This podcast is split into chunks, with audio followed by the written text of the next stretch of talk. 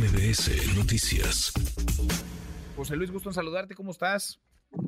Eh, Manuel, muy bien, un saludo a todo tu equipo, eh. muchas gracias por tu invitación. Al contrario, muchas gracias. Ayúdanos a entender qué está pasando, si esto es normal, no es normal, porque vemos eh, protestas, vecinos inconformes, pues prácticamente en toda la Ciudad de México por la falta de agua. Estamos ante una crisis muy grave, Manuel. Realmente yo le llamo el último aviso de lo que puede ser una catástrofe, anunciada desde hace mucho tiempo por el, digamos, la sobre, la mala planeación del crecimiento de la ciudad, la sobreexplotación de los acuíferos y la dependencia de dos sistemas externos que requieren mucha más atención, mantenimiento, inversión. Entonces, en los años secos del 21-22 y el año pasado, pues que tuvimos la mitad de lluvias por medio en el país llevaron a que las presas de Cutzamala, como casi en todo el país, este Manuel, eh, cerraron en noviembre, diciembre en un 38%, cuando deberían haber cerrado en 80%, de acuerdo a los registros históricos. Entonces, evidentemente, Cutzamala pues, tiene un problema. Está a la mitad de la capacidad en el arranque del estiaje. Estamos en pleno estiaje ahorita. No va a haber lluvia hasta mayo, junio. Entonces, eh, lógicamente, la Conagua ha disminuido la entrega de agua tanto al Estado de México como a la Ciudad de México. Y aquí yo me detengo un poquito, este, Manuel, para decirte que eh, desde hace varios días que he hablado con algunos alcaldes, eh, esta situación se configura en lo que se llama una declaratoria de desastre. ¿Por qué? Bueno, pues porque lo marca la ley, el Sistema Nacional de Protección Civil frente a fenómenos hidrometeorológicos que pueden ser destructivos, como un terremoto o como un este, ciclón, pero también esta situación de sequía extrema del año pasado amerita que haya esa declaratoria por parte de la Secretaría de Gobernación. ¿Por qué, Manuel?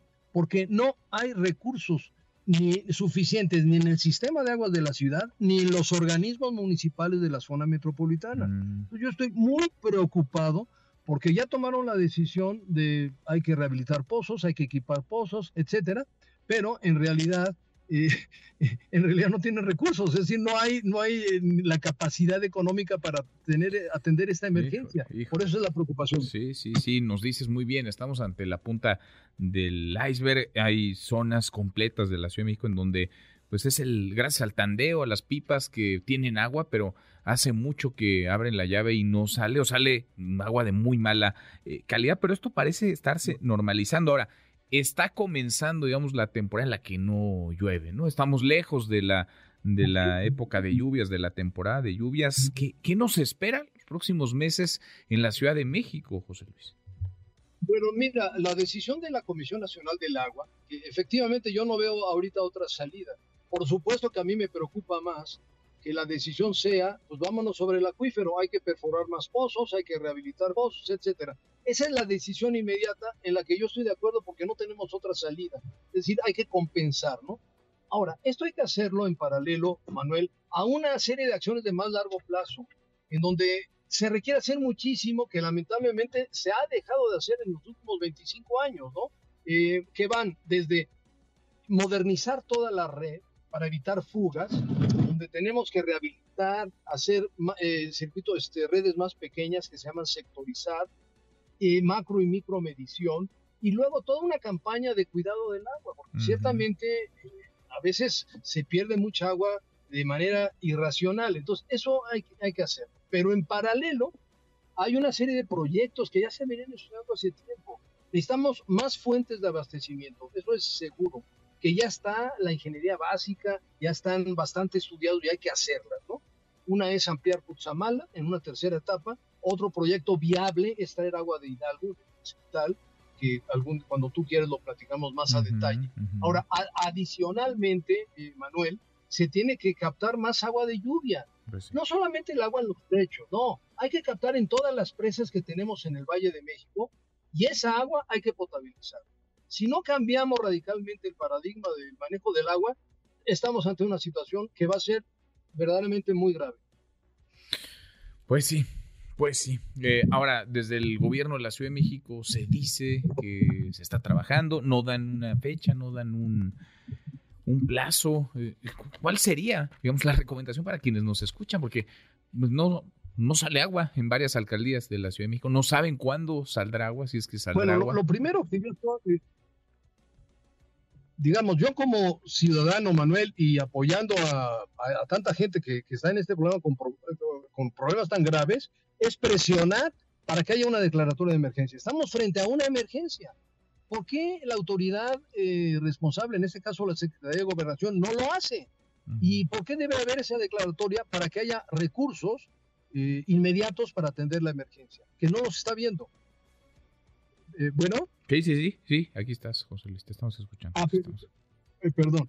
Entonces, te quiero comentar, porque me han, me, me han, consultado algunos municipios de la zona metropolitana, por ejemplo, Naucalpan depende en un 75% de, de Cutzamala. Entonces, Naucalpan, para poder solventar esta crisis, sí requiere perforar pozos, rehabilitar pozos, equipar pozos. ¿Qué quiere decir equipar pozos? Hay que comprar equipo eléctrico, eh, moto, eh, bombas, equipo muy caro que por alguna razón no lo, no lo han hecho en los últimos años. ¿no?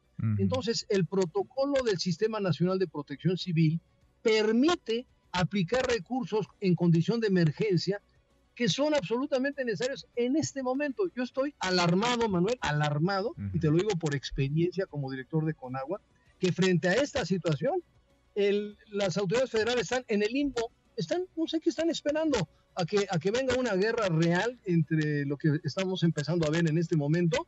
Entonces yo sí creo que como ciudadanos debemos de presionar a la autoridad uh -huh. para que haya apoyos frente a esta emergencia. Pues sí, ¿no? y este Lo tema, segundo, perdón, perdón, déjame nada más te interrumpir. Y este tema tendría que ser prioritario en la conversación, en las propuestas de campaña, ¿no? Que que vaya, de algo sirva para que candidatos, candidatas se pronuncien sobre el tema. Pero nos decía, segundo.